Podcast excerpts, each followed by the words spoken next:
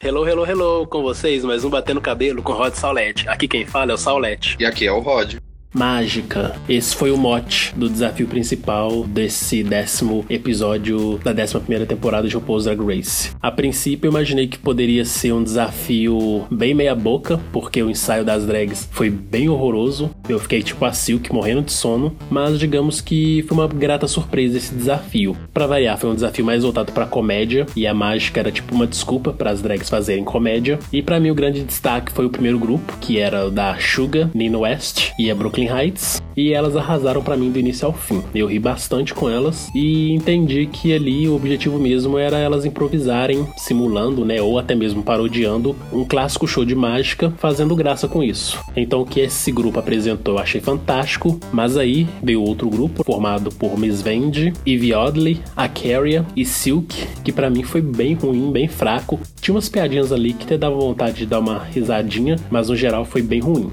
Então para mim foram dois grupos assim assim, distantes, mas digamos que no final, como o primeiro grupo foi muito bom, eu achei que foi um desafio que valeu a pena.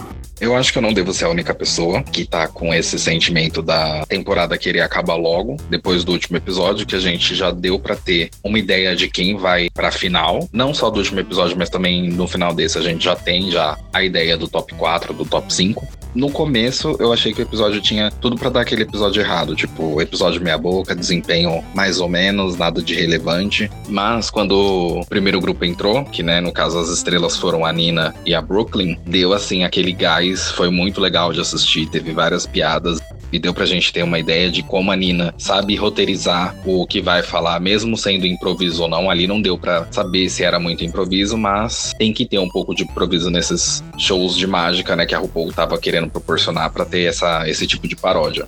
E já o segundo grupo da Vendi foi assim, completamente fraco. Para mim, o grupo inteiro podia ficar no bottom e ter um lip sync quádruplo ali na temporada, porque não foi assim tão bom. A única que eu acho que se salvou um pouco ainda foi a, a Kyria que ela foi até engraçada em certos momentos, mas o grupo como um todo foi realmente muito fraco.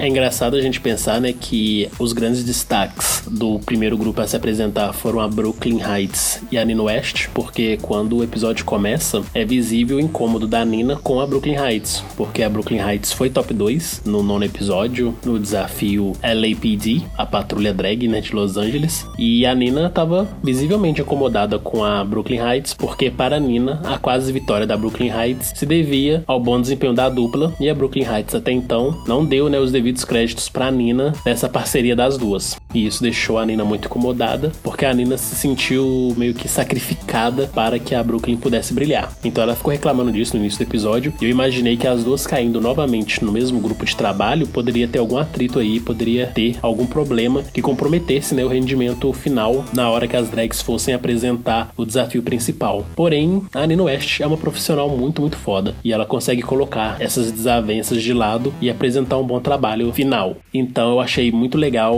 ver esse desenvolvimento delas, né? Porque dessa vez quem brilhou mais foi a Nina e acabou se pagando quando no fim do episódio ela recebeu lá da RuPaul a vitória da semana. Mas eu acredito que essa postura da Nina né, de ser uma profissional que sabe separar essa questão do pessoal, do incômodo, de uma drag que esteja aparentemente atrapalhando ela, para poder fazer um bom desafio.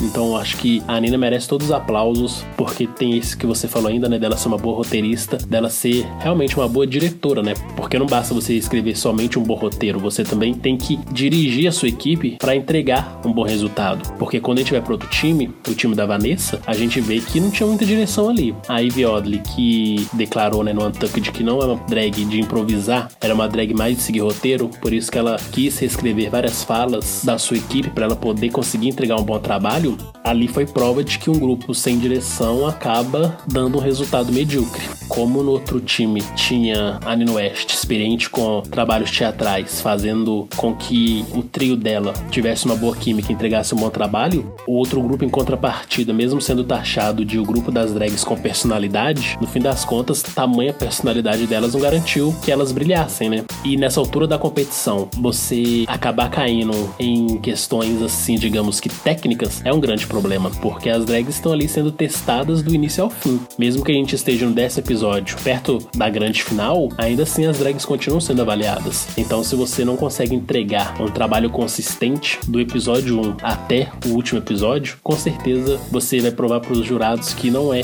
uma drag boa o suficiente para ser coroada da Next Drag Superstar. Então acho que esses dois grupos aí mostraram como que uma boa direção, um bom roteiro e uma boa ideia, né, bem elaborada, culmina num grande resultado final, que foi o que o grupo da Nina nos apresentou. Eu acho que o problema do segundo grupo foi mais na questão de quando elas estavam vendo um ensaio, né, com aquele mágico que a RuPaul convidou. Porque ali elas tiveram a ideia de que todas fariam, não todas, mas a maioria delas queriam fazer tudo no improviso, umas brincadeiras bem mais adultas que eu acho que não teria o problema, mas quando elas viram que o grupo da Brooke, Suga e Nina tinha uma coisa assim roteirizada e as piadas não eram tão fortes quanto as delas, isso que deve ter afetado um pouco o grupo pra Ivy também ficar meio abalada e a Kyria também ficar meio assim por causa das piadas. Como é um programa assim que a maioria das pessoas que assistem são adultos e também é um programa de drag, não tem problema você fazer piadas de duplo sentido. Que a gente vê a RuPaul fazendo piadas de duplo sentido assim bem pesado o tempo todo, ainda mais nesse mini desafio que teve, né? Que era impossível não ter pensado assim, aquele desafio com segundas intenções. Eu acho que não teria um problema, mas foi isso que deixou todas ali inseguras e aí teve a ideia de querer roteirizar mais todo mundo para ser uma coisa assim mais organizada. Nossa, esse mini desafio foi muito insano, mas vamos combinar, né? Essa temporada tá cheio de mini desafio insano. A RuPaul me chama lá um monte de homens seminu e diz para as drags que elas vão ter que encher um cesto de bolas, só que não pode ser com as mãos. Então a RuPaul coloca elas lá emparelhadas com um modelo e aí fica dando instrução: cabeça com bunda, orelha na bunda, virilha com virilha. E é dessa forma que vocês vão ter que levar as bolas pro cesto. O que me incomoda às vezes nesses mini desafios não é o mini desafio em si, mas é a falta de conexão que tem entre o mini desafio e o desafio principal. Então, para mim, quando você constrói um episódio, os roteiristas, os diretores, os produtores, eles precisam pensar na linearidade que esse episódio vai ter. Se o episódio principal tem como objetivo falar sobre mágica, então que o mini desafio traga alguma coisa voltado para essa pegada de mágica, né? E eu acho que nesse sentido não houve nenhuma conexão com o mini desafio e o desafio principal. Mas tirando esse lado, né, da conexão, eu achei que foi um mini desafio bem engraçado e que para mim seria talvez o ponto alto do episódio, porque quando a gente foi para aquele ensaio com o mágico, eu achei muito, muito fraco. E é uma das coisas que a gente sempre comenta por aqui no podcast, que a gente adora quando os treinadores, os coreógrafos, essas pessoas que aparecem lá para poder treinar as drags, se mostram empenhados em ensinar as drags a fazerem uma boa tarefa e que elas consigam empregar nessa tarefa sua identidade, sua arte drag. E eu senti esse mágico convidado aí muito, muito fraco. Tipo, ok, o que ele tava fazendo era para ensinar as drags a serem mestres da ilusão. Obviamente elas não iam conseguir isso conversando com esse cara por alguns minutos. Eu achei que ele foi muito deslocado na interação com as drags, porque a gente sabe que drag queen adora fazer piadas com duplo sentido, piadas sexuais, piadas de humor pesado, né, politicamente incorreto. E aí as drags tentaram zoar com esse mágico, fazendo algumas piadas características delas, e ele não entendia a piada, ou então meio que fazia uma cara de tipo, isso não tá legal. E para mim eu acho que foi isso que deixou o grupo da Miss Vende mais desestabilizado, porque o cara que tá ali para poder indicá-las a melhor forma de executar o desafio não consegue compreender a proposta artística delas e acaba podando a atitude delas, isso deixou com que a Kelly e a Ivy ficassem completamente desesperadas e aí a gente viu, né, aquele desastre que foi o desafio final delas.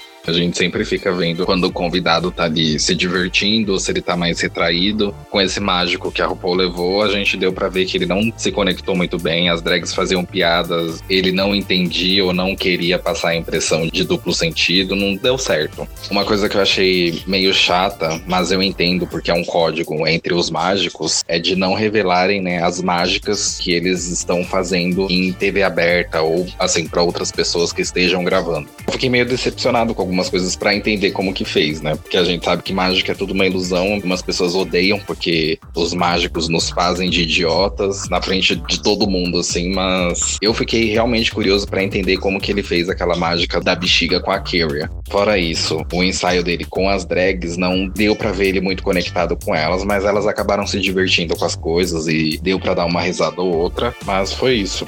E uma das coisas que eu achei bem engraçado antes das drags irem ensaiar com o mágico foi quando a RuPaul na sala de trabalhos questionou para Miss Vendi por que, que ela não escolheu a Brooklyn Heights para sua equipe, já que as duas estão tendo aí, né, um caso. E aí a Miss Vendi respondeu que ela não quer que esse romance dela com a Brooklyn atrapalhe o desempenho dela no jogo, porque ela já percebeu que não está indo bem ela precisa se destacar. E nessa hora a RuPaul meio que, né, manda aquela indireta, mas o que vocês têm é real mesmo?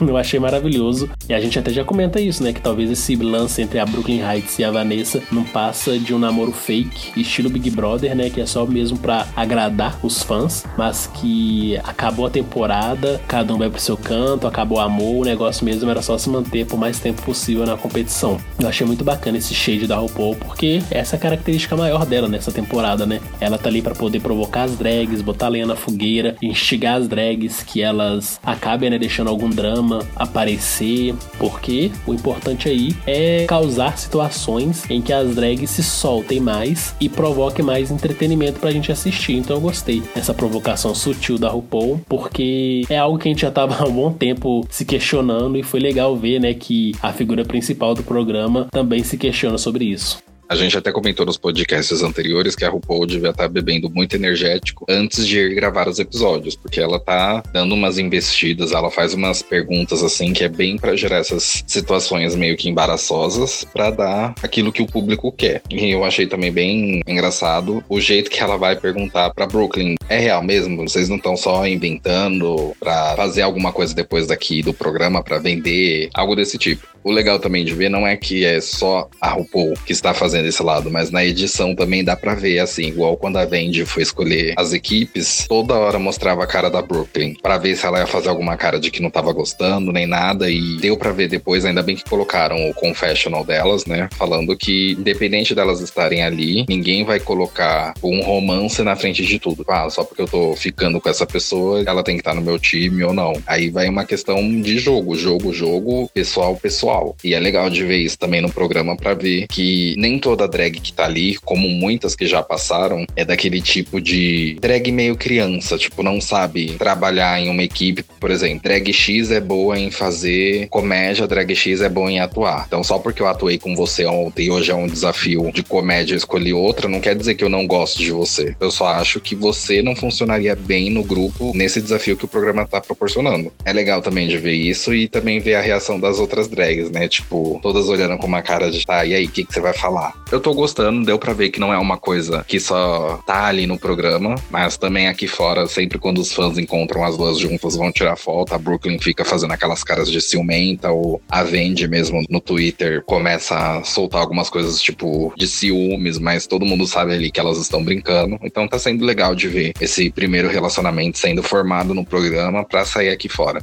E eu espero, assim, que na reunião elas comentem um pouco mais sobre esse relacionamento, se estão dando bem ou se já terminaram, o que que tá rolando. Como esse relacionamento entre a Miss Vende e a Brooklyn Heights é algo inédito no programa, com certeza a RuPaul vai dar um jeito de sugar isso na reunião da temporada. Se não tiver reunião, ela vai sugar isso na grande final. A gente sabe que RuPaul quer sempre quebrar recorde de audiência, então quanto mais ela forçar um tema que mobiliza o fandom, mais ela vai forçar. E embora eu ache que em alguns momentos esse casal Brand force muito, em outros eu acho ele bem de boa também. E eu acho que essas brincadeiras que Brooklyn Heights e Vanessa Vende fazem nas redes sociais são muito saudável e o objetivo mesmo é manter o fandom curioso, né? A gente não convive com elas. O que a gente vê delas é o que passa na TV e o que elas compartilham conosco. Então, quando elas fazem esse tipo de coisa nas redes sociais, sempre zoando que estão juntas e que têm ciúmes de outras pessoas com uma das duas, acaba fazendo com que alimente essa nossa imaginação sobre o romance das duas. E as caras e bocas que as duas fazem durante a gravação dos episódios é assim, hilária. Durante o mini desafio mesmo, na hora que a Brooklyn Heights ou a Vanessa vende e ela interage com os modelos, a câmera sempre focava, né, na cara da outra que tava assistindo. E era sempre assim, uma cara do tipo, você tem certeza que vai fazer isso? À noite a gente conversa.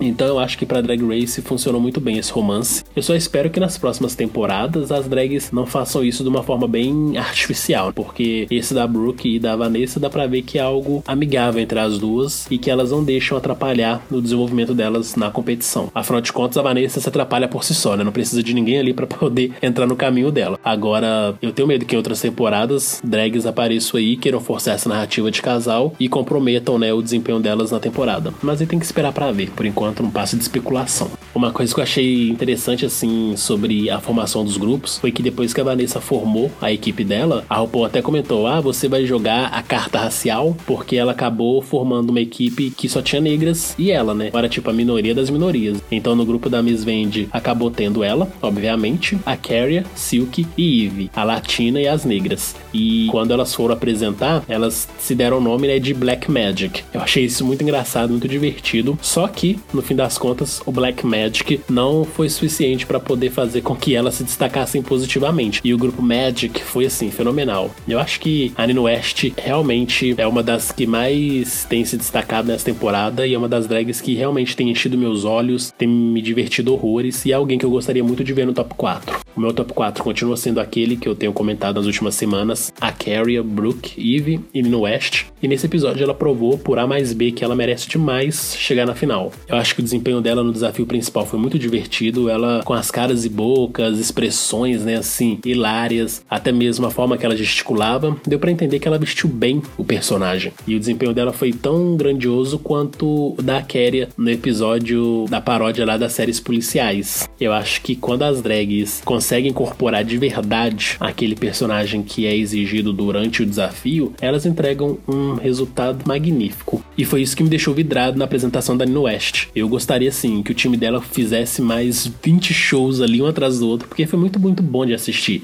E aí, quando entrou outro grupo, meio que quebrou desse hipnotismo que o grupo da Nino West nos deixou. Eu gosto muito de ver como as drags, depois que participam de Drag Race, pavimentam aí a sua carreira. E eu espero muito que a Nina faça alguns trabalhos aí voltados para cinema, teatro, algo que a gente consiga consumir posteriormente, porque eu acho que ela é uma drag muito talentosa e que tem muita coisa bacana aí para nos apresentar no futuro. É, você comentando agora sobre o nome do segundo grupo, me fez lembrar. Eu não sei se só eu lembrei da Vixen ou mais pessoas lembraram mas como as meninas estavam decidindo o grupo para The Black Magic, eu lembrei, né, que a The Vixen ela até menciona no Untucked que ela tem uma noite que ela reúne várias queens negras para fazer performances na boate que ela vai se apresentar e que se chama Black Girl Magic. Mas assim, só foi uma coisa mesmo que eu quis comentar à parte, porque durante o episódio eu acabei lembrando da The Vixen, né? Mesmo ela não querendo mais participar do programa devido ao que aconteceu na temporada passada com ela, essa expressão Black Magic, ela na verdade surgiu da comunidade negra americana mesmo, porque a gente sabe como o racismo nos Estados Unidos é muito forte, igual no Brasil. Essa, infelizmente, é uma das características em que os nossos países são muito similares. E então nos Estados Unidos, diferente da comunidade brasileira no geral, em que as minorias seguem super desunidas, cada um tem uma pauta específica e não consegue unir essas comunidades, né, para colocar seus representantes no plenário e conseguir lutar pelas minorias, a comunidade negra, assim como também a comunidade LGBT e outras minorias nos Estados Unidos são muito unidas. Então essas comunidades acabam fazendo uma pressão muito grande na sociedade em que existem. E aí no caso da comunidade negra, especialmente, né, a comunidade negra feminina, elas criaram essa expressão Black Girl Magic, que é mesmo para exaltar seja a beleza, seja a inteligência, seja as habilidades das mulheres negras americanas, especialmente das mulheres negras americanas jovens. Então, se você reparar alguns perfis no Instagram, na verdade são muitos até, não só no Instagram, mas em várias redes sociais, sempre que uma mulher negra tem uma grande conquista, especialmente se essa mulher negra for jovem, eles colocam lá hashtag Black Girl Magic, que é mesmo para exaltar a capacidade das mulheres negras e esse protagonismo que elas têm conquistado cada vez mais. Então, quando a The Vixen faz um show chamado Black Girl Magic, é exatamente para isso, né? Para poder colocar as drags negras como protagonistas e não só mais um nome ali na lista de shows da boate naquela noite. Por isso que a The Vixen acaba privilegiando somente drags negras para essa sua noite de shows e tem sido uma turnê até de certo reconhecimento nos Estados Unidos e que tem circulado pelo país. E eu desejo muito que ela cresça cada vez mais, porque quem sabe um dia elas vêm pro Brasil, né? E seria meu sonho assim ver essas drags negras lendárias de Drag Race pisando por aqui numa turnê única entre elas todas unidas. Tipo a Trinity Bonet da sexta temporada, a Kennedy da sétima e do All Stars 3, a Shangela que a gente idolatra, tem também a Dida Ritz da quarta temporada, Latrice, enfim, eu acho que tem muitas drags negras aí foda que deveriam passar pelo Brasil e infelizmente elas não são chamadas porque os produtores daqui acreditam que elas não vão ter público suficiente que justifique contratá-las. Por isso que eles acabam sempre trazendo drags brancas ou então repetindo as mesmas drags brancas de sempre. E aí, como a gente tá muito nessa época da representatividade, eu acho que seria muito importante fortalecer aí a imagem que a gente tem das drags, trazendo essas drags que também acabam sendo minorias dentro do universo de RuPaul's Drag Race. Então, como não custa nada sonhar, quem sabe um dia essa turnê da The Vixen Black Girl Magic não passa por aqui. Uma coisa que eu ia comentar também da Suga no desafio, levando em consideração o grupo dela, que foi ela, a Nina e a Brooklyn, ela com certeza assim, se saiu mais apagada, mas eu não acho que na decisão final a RuPaul tenha levado a questão só disso. Se for assim, analisar também com a passarela, essas coisas, porque o visual da passarela dela foi o kaftan que ela fez, mas conforme ela ia tirando, ia ficando bem menor, então meio que fugia dessa proposta. Eu quero acreditar que nesse roteiro escrito eles tenham decidido levar uma de uma equipe e uma de outra equipe. Eu prefiro acreditar desse jeito. Mas se fosse para levar assim só uma equipe mesmo, com certeza seria só a do segundo grupo. Eu também não achei assim que a Suga consegue se soltar tanto quanto ela parece que se solta, porque se você for ver as coisas que ela faz para imprensa, fora ali do programa, ela consegue se soltar um pouco mais, tem um pouco mais de personalidade ali no momento, quando ela tá fazendo desafios ou desfilando, ela fica um pouco mais presa, com medo de sair um pouco da zona de conforto, de se soltar algo do tipo. Eu ainda continuo concordando que eu não queria vê-la no Bottom 2 nesse episódio. Podia ser até num próximo, mas nesse assim eu não vi a necessidade de tê-la colocado ali. Nossa, eu acho a situação da Suga muito, muito complexa. Primeiro que o grupo dela foi de longe o melhor. Isso é algo né, que a gente já concordou e que os jurados também foram unânimes. O melhor grupo, com certeza, foi o Danino West, Suga Kane e Brooklyn Heights. Contudo, eu acredito que o que pesou na decisão da Suga ter caído no Bottom 2 foi o desempenho total dela na competição. A Suga, infelizmente, não mostrou um desenvolvimento desde que a temporada começou, não vinha se destacando, então talvez o melhor era jogá-la no Bottom 2. E se ela não conseguisse entregar um bom desempenho aí na hora do lip sync, ela seria eliminada, porque para a competição ela já não tem mais o que mostrar. E nesse sentido, eu lembro da Ariel, que saiu numa boa hora porque ela também já não estava desenvolvendo tanto para a competição. Então, quando a Suga sai nessa altura da competição, eu acho que é justo, porque ela já mostrou o que tinha que mostrar. Agora, o importante é que a Suga pegue essas críticas que ela recebeu dos jurados, aplique na drag dela, consiga evoluir com isso, cresça fora de Drag Race e volte né, no futuro All Stars. Então, eu acredito que ela tem todo o potencial para isso e que ela voltando no All Stars vai ser algo muito maravilhoso de assistir, algo muito bacana de acompanhar. E outra coisa que eu reparo também no desempenho da Suga é que, para mim, ela tem a síndrome Trixie Mattel. Como a gente sempre comenta, né? A Trixie Mattel é uma drag assim, fenomenal, divertidíssima, muito engraçada, mas fora de Drag Race. Porque com a pressão da competição, ela não consegue entregar esse desempenho fantástico, incrível na competição que a gente tanto comenta. Ela acaba ficando apagada e, de certa forma, não entrega um desempenho bom o suficiente que nos faça torcer para que ela vença, porque outras drags acabam saindo melhor na competição e mostram um trabalho melhor que o dela. E eu acho que é isso que acontece com a Sugar Cane. Quando a gente vê ela, por exemplo, nos depoimentos, é divertidíssimo. Ela tem comentários muito sagazes, inteligentes, e isso se assemelha aos depoimentos também da Trix, que era nessa pegada, né? Shades e análises muito certeiras de como as drags estavam se desempenhando no decorrer da temporada. Mas a hora que é para elas mostrarem um bom desempenho, elas não conseguem mostrar esse desempenho bom o suficiente que faça com que os jurados torçam por elas e deem boas críticas para elas. Então, para mim, a Suga saiu na hora que tinha que sair mesmo, da mesma forma que a Trixie acabou ficando a tempo até demais nas competições que ela passou em Drag Race, porque as duas têm, infelizmente, essa característica de não se darem bem numa competição, embora sejam drags muito boas que conseguem atrair a atenção do público fora de Drag Race. Na questão desse lip sync que teve, que foi a Vendi de novo e a Suga, eu ainda acho que assim, poderia até ter tido um duplo sachê, mas em questão assim de performance, de se jogar, de fazer aquelas coisas, piruetas todas que a gente sabe que chama a atenção da RuPaul, a Vendi, felizmente ou infelizmente, acabou se saindo melhor do que a Suga. Mas eu tenho uma coisa contra essas músicas meio parada, meio triste, essas coisas de superação, quando colocam pra fazer o lip sync. Se você levar em consideração o episódio, o episódio inteiro tava sendo legal. E você coloca uma música que é meio assim, deprê, pra desfocar, digamos assim, que do tema principal do episódio. Eu não, eu não curto esse tipo de coisa, então por isso que, para mim, esse lip sync não foi nem tão bom nem tão ruim, mas que podia ter sido reaproveitada essa música para um outro momento, por exemplo, quando tiver lá as finalistas ou o lip sync na grande final, que tem essa coisa assim de emoção, tristeza, porque tal pessoa não vai ganhar, todo mundo ali quer. Eu acho que certos tipos de músicas desfocam um pouco do tema principal que tá ali. Aí eles têm que colocar aquele pouco de drama e às vezes esse drama nem é tão propício ao episódio.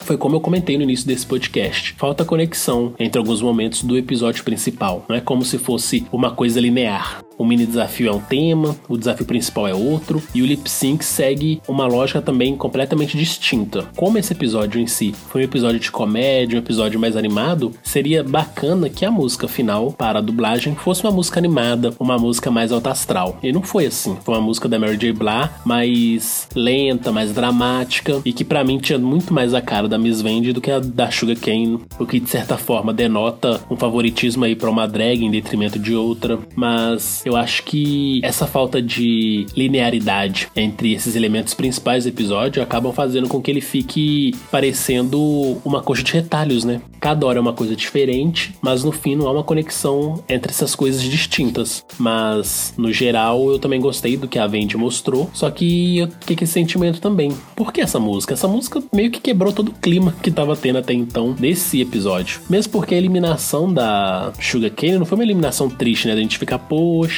tão maravilhosa, injustiçada. Não. Então, realmente, eu senti que essa música não colou muito bem com esse episódio em si. Mas se fosse naqueles episódios finais que precedem a grande final, eu acho que seria fantástico, porque a gente acaba o episódio emocionado, porque, né, chegamos no top 4, já escolhemos aí as drags que podem levar a coroa, e agora a gente tá aí meio que fazendo um balanço do que aconteceu e tá feliz. Mas não, essa música acabou entrando num momento em que era desnecessária, mas enfim, já foi, Vanessa Vende ficou e Sugar Cane partiu. Não vou sentir sente falta, eu acho que ela é muito divertida, mas nos confessionários. E confessionário, né, não faz ninguém vencer uma temporada. A não ser a Trix no All Stars 3, mas não vê o caso. Mas como confessional não vence nada, eu acho que o importante agora é continuar aí vendo o que as drags aí que tem se destacado mais vão apresentar pra gente. Porque nesse cenário atual, a drag para mim que mais tá sobrando na competição ainda é a Vanessa Vende Mateu. Todas as outras, até mesmo a Ivy, que tem até o momento somente uma vitória, tem mostrado ali porque elas merecem estar tá no top 4. Seja a Kelly, a Brooklyn Heights, Silk e Nino West. Agora vamos ver, né? Como no próximo episódio elas vão se sair aí para poder justificar a permanência delas no jogo. Acho que é impossível a gente passar algum podcast sem comentar da Silk. Mas nesse episódio, enquanto a RuPaul tava salvando as queens e deixou a Silk no bottom 3, quando a RuPaul falou assim, Eve, você tá salva, ela fez uma cara de tipo, filha da puta, por que ela salva ela não me salva? Sendo que, por mais que ela tenha ido ruim no desafio, tudo, ela pensou que a passarela dela ia se sair melhor, se sobressair do desafio. Mas realmente ali ela tava muito bonita na passarela. Eu acho que foi assim, o melhor look que ela apresentou ali de todos até o momento. Mas eu não pude deixar de comentar que quando a RuPaul falou, Eve, você tá salva, ela fez uma cara de tipo, filha da puta, era para você ter me escolhido e deixado ela aqui. E ainda dá pra ver que tem aquela rivalidade e ela não quis perdoar ou chamar a Ivy de canto para conversar e colocar as diferenças de lado.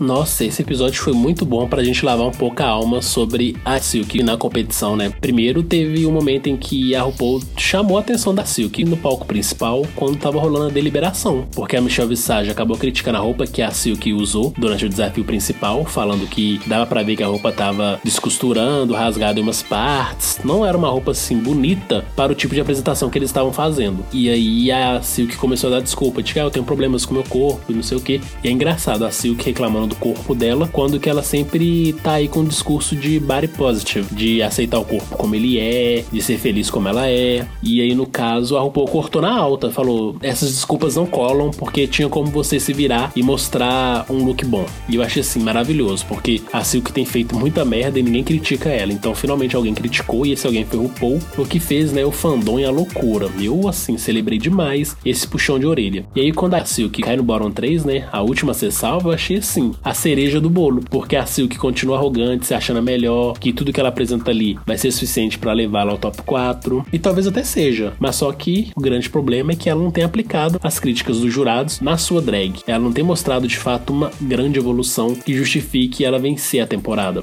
Então nesse episódio ver a Silk finalmente sendo criticada, para mim foi um dos melhores momentos dessa temporada até então. E referente ao Untucked, não tem assim tanta coisa para falar, a não ser da meio que uma discussão que teve entre a Eve e a Vendi, porque a Eve mencionou no palco que ela queria fazer uma coisa roteirizada e a maioria não quis fazer nada disso, queria ser tudo improvisação. Mas a Eve especificou que ela queria, pelo menos na entrada e na saída, fazer algo assim roteirizado para não ter aquele tumulto. E foi legal também ver essa discussão entre as duas, porque não foi igual aquela discussão que elas tiveram no episódio principal, de uma gritar por cima da outra, uma querer falar mais que a outra. Foi tipo uma conversa civilizada.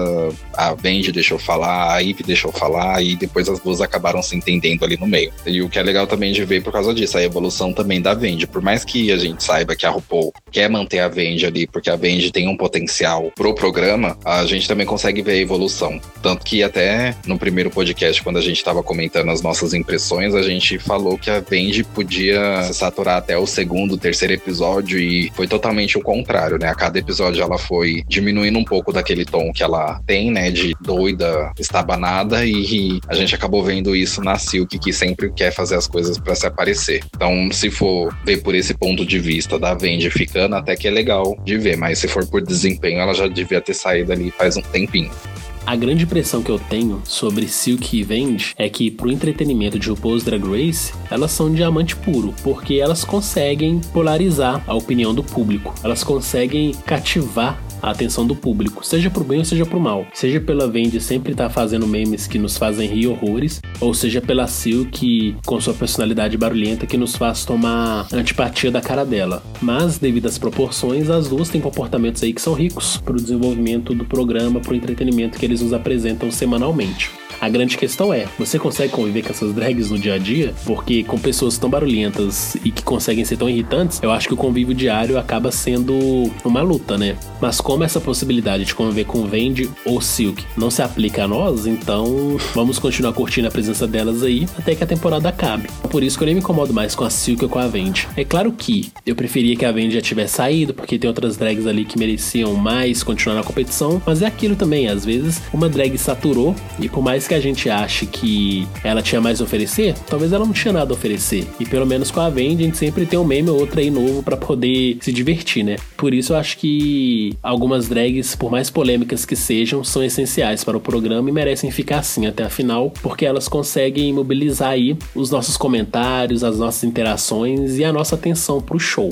E finalizando, eu gostaria de pontuar também sobre a mãe da Brooklyn Heights aparecendo para ela no Untucked e dando uma mensagem muito fofa para ela, dizendo o quanto ela se orgulha e o quanto ela ama o filho e que, embora ela não seja perfeita, né, ela tentou educar o filho da melhor forma possível e que ela sempre soube que a Brooklyn Heights era uma grande pessoa e que ela torce pelo seu sucesso. E eu gostei bastante dessa mensagem porque é aquilo que a gente sempre celebra aqui: famílias de pessoas LGBTs que apoiam esses membros LGBTs, mostrando para eles que o mundo pode ser mais tolerante e pode ser mais receptivo com pessoas LGBTs que normalmente são excluídas. Eu achei fofa a mensagem da mãe dela e espero vê-la na final, né? Porque esses parentes costumam aparecer na final de Drag Race e com certeza a Brooklyn já tá no top 4. A não ser que aconteça uma coisa muito radical nos próximos episódios, não tem como não ver a Brooklyn no top 4 aí da temporada. Então vai ser legal ver a interação dela com a mãe no palco principal quando rolar essa grande final.